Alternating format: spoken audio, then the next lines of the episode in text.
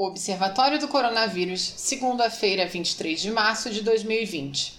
Especialistas brasileiros e de outros países consideram que o Brasil está tomando as medidas corretas no combate ao coronavírus. Os três meses entre o surto em Wuhan, na China, e o surgimento dos primeiros casos em São Paulo foram cruciais para a análise das estratégias adotadas pelos chineses e por outros países onde a epidemia já tinha se instalado.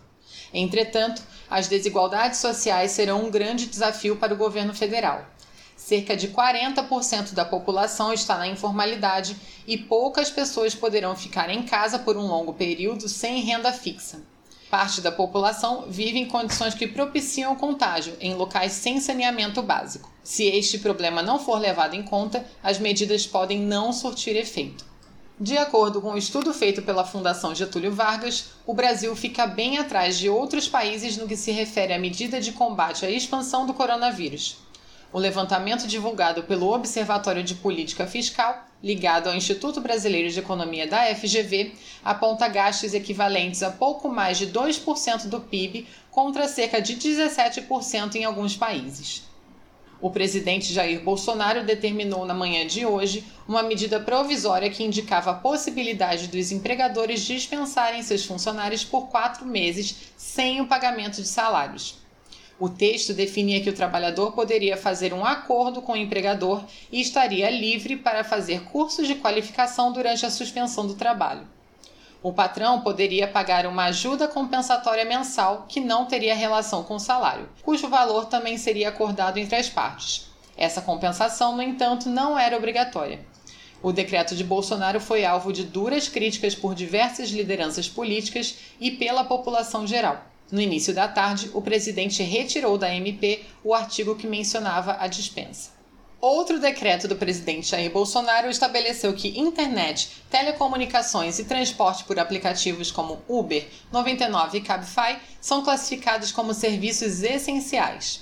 O texto dita que as categorias precisam funcionar durante a pandemia de coronavírus. Em caso de quarentena obrigatória, profissionais dessas categorias terão livre circulação. A decisão impede que esses serviços sofram interferências de governos estaduais, como aconteceu em Santa Catarina com a suspensão de encomendas dos Correios. Começou em São Paulo a construção de dois hospitais de campanha. Um deles está sendo instalado no campo do estádio do Pacaembu. A unidade terá 202 leitos de baixa complexidade para receber pacientes em tratamento contra o coronavírus. A tenda de 6.300 metros quadrados está sendo erguida por 80 funcionários e a previsão é que o hospital esteja pronto em até 10 dias. De acordo com a Prefeitura de São Paulo, mais 1.800 leitos serão instalados no complexo do AMB, onde fica o Sambódromo. A China começou os testes clínicos de uma vacina contra a Covid-19 com 108 voluntários de 18 a 60 anos. Os voluntários estão divididos em três grupos e receberam as primeiras injeções na sexta-feira, dia 20 de março.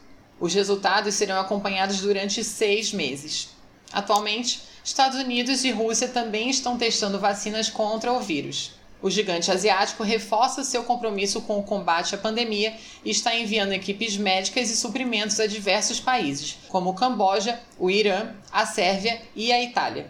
Na versão completa da nossa matéria, você encontra dados detalhados da situação no Brasil e na China, links para todas as notícias mais importantes sobre o assunto das últimas 24 horas, alertas para fake news e um mapa de casos no Brasil atualizado em tempo real.